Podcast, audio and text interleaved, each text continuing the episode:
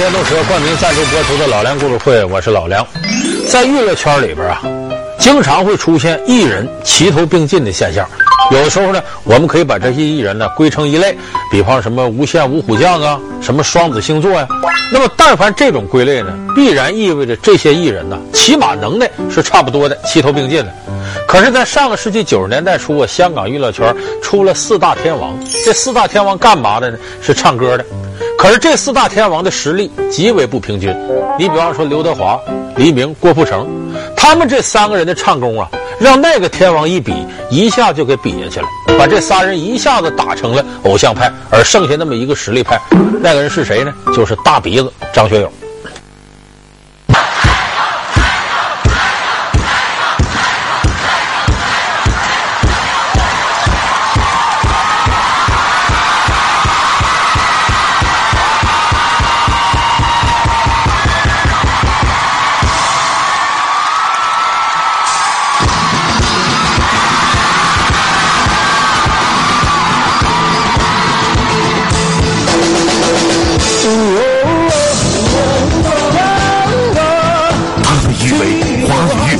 神，他是全球销量最高的华人歌手。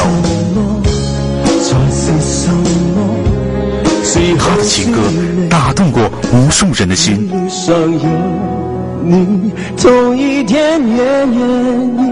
就算这辈子注定要和你他就是张学友，究竟是什么魅力，让他成为人们心中的歌神？本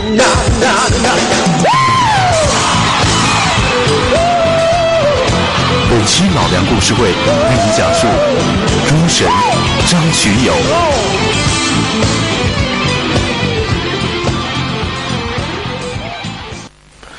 应该说，张学友的出道啊，赶上了一个比较好的时代。这个呢，在我们以前节目当中也多次给大家介绍过，就是八十年代末的时候啊，香港的流行乐坛。出现了一个过早的急流勇退的现象，就本来这个谭咏麟、张国荣啊争得不亦乐乎呢，可两个人呢都很谦让，这个宣布我不再评奖了，那个宣布我要退出歌坛。就这两个超级大腕，在这个他的职业生涯正处于有生命力的状态情况下呢，两个人纷纷谦让，那就给后辈一个难得的超越和上位的机会。而这个时候，张学友就把握住了这个机会。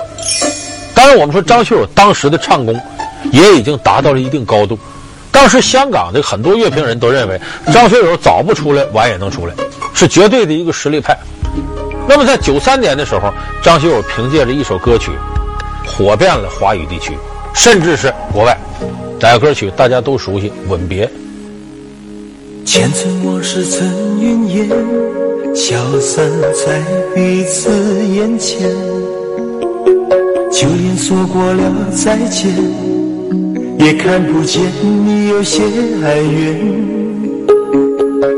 给我的一切，你不过是在敷衍。你晓得，吻别这个歌啊，很流行。你现在你到这个卡拉 OK 厅啊。你看那个呃最为呃经常点击的那个排行榜里头都有这吻别，所以为什么管张学友叫歌神？主要指他的唱功。那在四大天王里，咱们说实在的，你要说谁长得帅，怎么也轮不到张学友；你要说谁歌唱得好，怎么也轮不到那仨。张学友理所应当的排到这里头第一位。而且这个吻别还创造一个很有意思的奇迹。一般说华语乐坛这个歌啊，你想在欧美国家流行是很难的。可是张学友这个吻别呢，有一度在美国呀，这唱片卖的特别好，就这吻别特别对美国人录的。有那么一阵儿呢，他在美国一个唱片的销售排行榜上排第二，排第一谁呢？迈克尔·杰克逊。那么在这种情况下，就看出吻别的价值来了。咱们肯定有不少朋友听吻别，不光听过中文版的，你还听过英文版的吧？那个英文版就是先有中文版，后有英文版。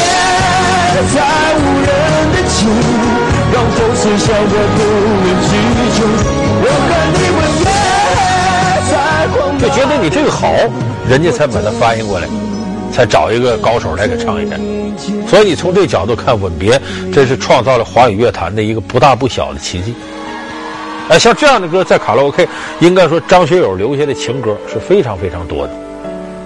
那我们看张学友作为一代歌神，他的出道我前面说了，虽然抓住一个好机会，但不是一帆风顺。其实张学友，你从年纪上看，他在八十年代初的时候，他就已经踏入这个娱乐圈了。一九八四年的时候呢，张学友就出了自己的一个唱片。那么在相当长的时间里面呢，这个很多人呢都觉得张学友有潜力，但是他也没出来。所以那个时候张学友干的是什么事呢？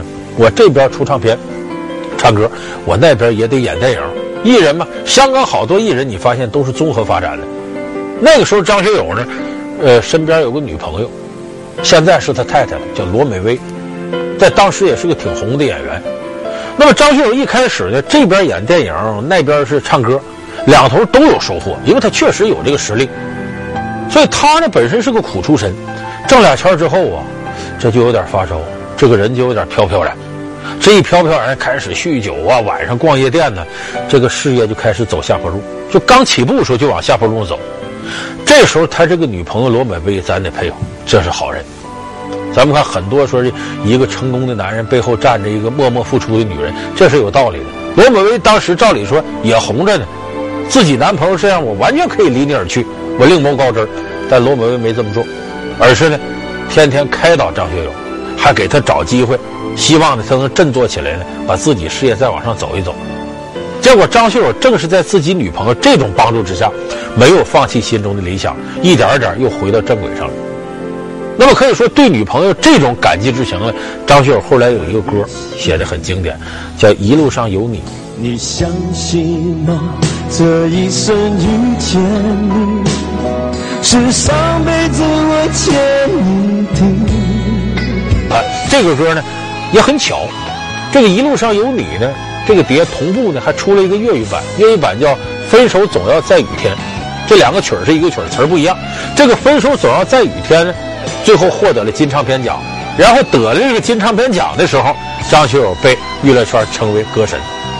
所以你看，这个歌神在他成长道路当中，还真就是离不开罗美薇这样一个贤内助。那么，在罗美薇帮助之下呢，张学友从一九九三年开始真正的大火特火，进入到他的这个音乐生涯当中的黄金时期。那么这个时候，张学友歌的质量非常稳定，而而且有一些歌传唱的范围比过去大多了。你比方说，咱们很熟悉那个《我等的花儿也谢了》，哎，那歌用处非常广。我们这打麻将呢。打一张牌，下家在那琢磨吃啊还是碰啊，半天也不出牌。上家班说：“你快点，我等到花儿也谢了，还得唱两句。”你这。每个人都在说这种爱情没有结果，我也知道你永远都不能够爱我。其实我只是希望你有时想一想我，你就已经渐渐渐渐什么都不再说。我睡不着的时候，会不会有人陪着我？我难过的时候，会不会有人安慰我？我想说话的时候，会不会有人了解我？我忘不了你的时候，你会不会来疼我？你知不知道？你知不知道？我等到花儿也谢了。所以这歌都成了一度大陆地区的一个流行语了。那么当时他这些歌的稳定质量，使张学友稳步的在四大天王里独占鳌头。就你比方说在歌这方面，张学友确实比其他那些人整体的水准来看都高一块。那么张学友呢，在他的这个音乐生涯达到巅峰的时候呢，他没有忘了罗美薇。九六年的时候，两人结束爱情马拉松长跑，走到一块儿。结婚了，那么一般来说，这个艺人结婚呢，有时候很低调。你看成龙跟林凤娇，你再看那个刘德华和那位姓朱的太太，瞒了多少年才公布？可张学友没这么干，高调结婚，大摆宴宴，有的人纳闷说：“这不对呀、啊，这个艺人你把这个东西公布了，那不让你的粉丝失望吗？有琢磨你的，有爱你的，有狂热崇拜你的。一看怎么你结婚了，起码另一半异性的这个歌迷就会对你的关注度差多了。那么说张学友为什么不在乎这个呢？哎，这就是咱们要说四大天王啊，各有不同。这个张学友跟那三位绝对不一样。”为什么呢？这就是偶像派跟实力派的差别。偶像派是干嘛的？偶像外表这个形象非常重要。那么对偶像我们什么态度呢？高高在上，离我有一定距离，距离产生美。这个美来自哪儿呢？来自想象。崇拜刘德华说：“哎呀，我要跟他结婚，得有多好。”但张学友为什么用不着呢？实力派。实力派有一点不好，往往意味着长得难看。我记得我自己出道，一出道开始到现在，大家叫我实力派的。现在的让我感觉到，原来我是偶像派的。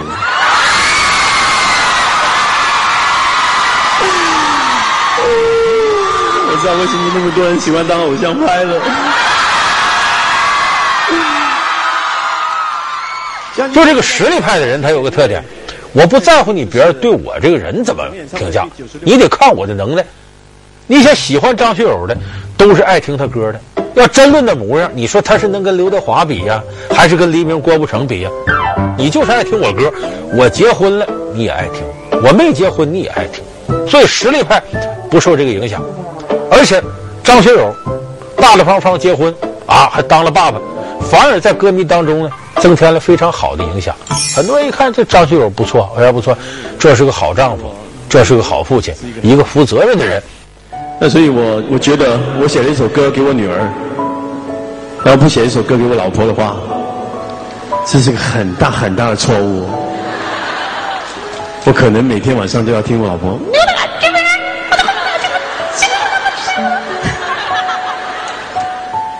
所以后来想来想去，嗯，不是办法。还是马上写一首歌给我老婆好。后来写了一首歌，我觉得写了比我女儿一首歌好一点点。这个很重要，因为我女儿还不会跟我跟我老婆比较，所以她不会不会吃醋。然后我老婆会，为什么这个比她好？所以我一定要好一点点。呃，在这跟大家分享一下这首歌，这首歌叫《讲你知》。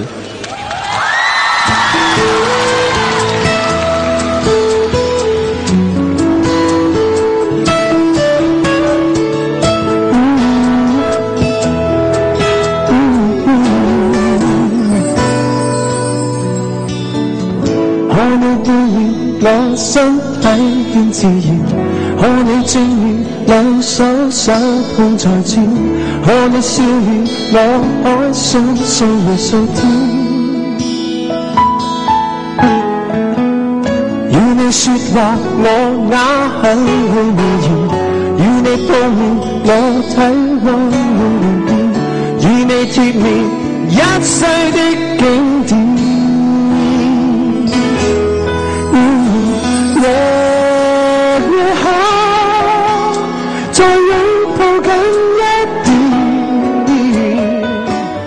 多的歌迷反而更加喜欢他的歌，所以这个就是我们经常看偶像派跟实力派最大的差别。所以我倒觉得呀，最美好的事儿呢，是你年轻的时候做个偶像派，到岁数大了做实力派，几边便宜你都占了这单。所以张学友呢，结了婚之后呢，他的歌曲的质量啊越来越稳定，而且结了婚之后，你发现呢，这个解除了后顾之忧。生活的问题很稳定了，他事业上上了个高峰。在他结婚前后呢，他在世界各地开了一百场巡回演唱会，场场爆满，质量非常高。到九九年的时候呢，一年他干了六十七场。你算张学友这种力量，而且他这个演唱会有个特点。首先一个呢是，咱们看不少的歌星演唱会啊。下面我给大家介绍一下我的朋友。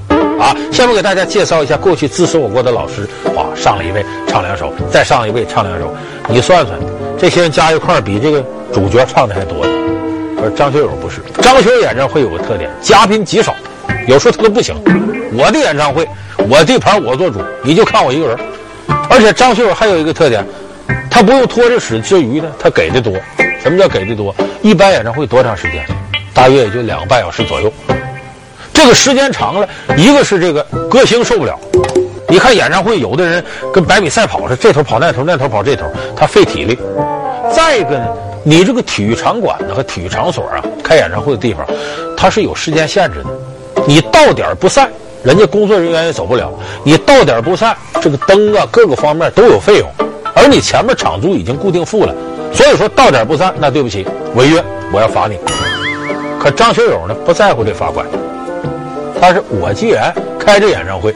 这么些歌迷来捧我，一张票有的上千，我得对得起你们大伙儿。想多听吗？好，两个半小时，我唱的三小时，甚至三个小时多，我多给你半个小时以上。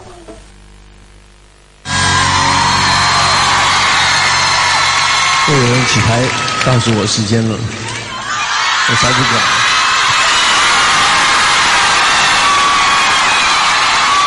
所以这个精神呢，是很值得大家佩服。而且张学友呢，他真是替歌迷考虑。你比方他曾经有一首歌叫《他来听我的演唱会》。他来听我的演唱会。这歌独特在哪儿呢？他的歌词内容很简单，就讲一个歌迷啊，喜欢一个歌星，呃，十来岁的时候就听他的，听他演唱会，到二十多岁也来听，三十多岁也来听，到现在四十了。那我们想，一个好的音乐作品都是你在不同的年龄段听，你的感受不一样。他这个他来听我的演唱会，就是张学友跟歌迷近距离交流。你对我的歌感觉怎么样？这些年来你发生了哪些变化？哎，在生活当中有什么样的不如意？我的歌声是否在一直伴随你成长？哎，这些很简单的互动交流。我唱的他心醉，我唱的。他心碎，在傻傻相许，真爱多么珍贵。年轻的女孩求他让一让位，让男人决定跟谁远走高飞。所以说，这是做到了一个歌星跟自己的受众之间心与心的交流。那他在歌曲上下到这种功夫，唱功达到这样高度。他就获得了更广泛的赞誉。两千零一年的时候呢，香港搞了一个特别颁奖，这个除了颁布当年的十大中文金曲以外呢，还颁了一个金针奖。什么叫金针奖呢？其实就等于我们常说的终身成就奖。这个奖它可不是年年都有，这个终身成就奖要年年都有，那就不值钱了。它只是不定期的，感觉攒够了，到一个时段，谁谁哦，他的成就够了，咱把这奖给他。他不是每年都有。所以这个奖呢，对于香港很多乐坛的顶级大腕来说呢，是对自己这个演艺生涯一种肯定。两千零一年呢，这个金针奖就颁给了张学友。得了这个奖之后呢，张学友就琢磨了，说我到现在这干了这些年，哎，演唱会也做了无数，钱也挣差不多了。接下来的事情，张学友就是我不要再追求什么钱不钱的，我要把我在音乐界的能量尽可能的发挥。所以他在音乐界呢。开始了多项拓展，你比方说，两千零五年的时候呢，张学友呢和金城武、周迅合演了一部音乐电影，叫《如果爱》。如果这就是爱，再转身就该勇敢留下来，就算受伤，就算流，都是生命里温柔灌溉。梦啊，在回忆里总是那么明白，痛过的心，流过的泪，还有数不尽黑夜的爱。张学友凭借这部《如果爱》拿到了金像奖的最佳原创电影歌曲奖。那么，除了这部《如果爱》之外，这些年他还尝试了哪些新的领域？广告。老梁故事会为您继续讲述，凭借这部《如果爱》拿到了金像奖的最佳原创电影歌曲奖。那么，除了这部《如果爱》之外，这些年他还尝试了哪些新的领域？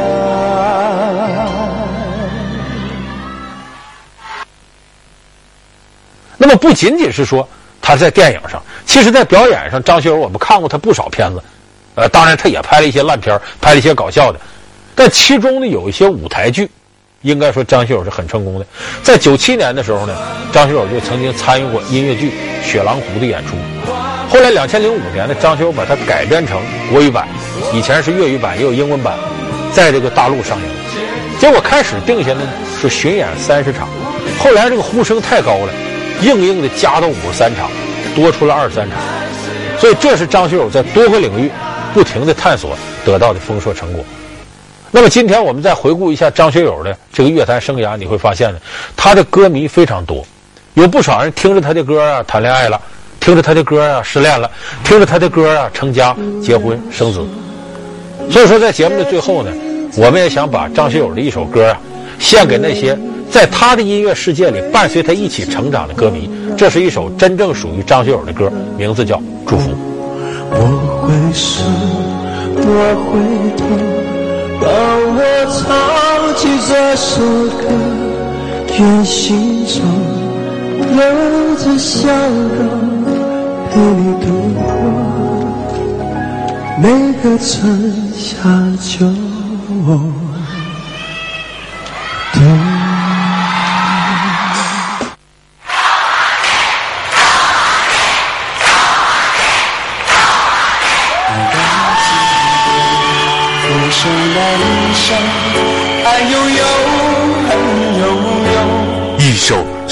让我欢喜让我忧，让我们认识了他。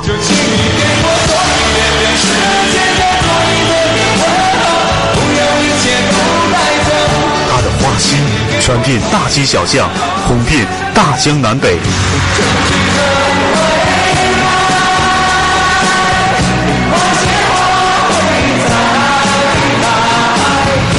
九十年代异军突起的周华健被称作“天王杀手”，他的经典歌曲被传唱至今。为何周华健在那个年代如此受欢迎？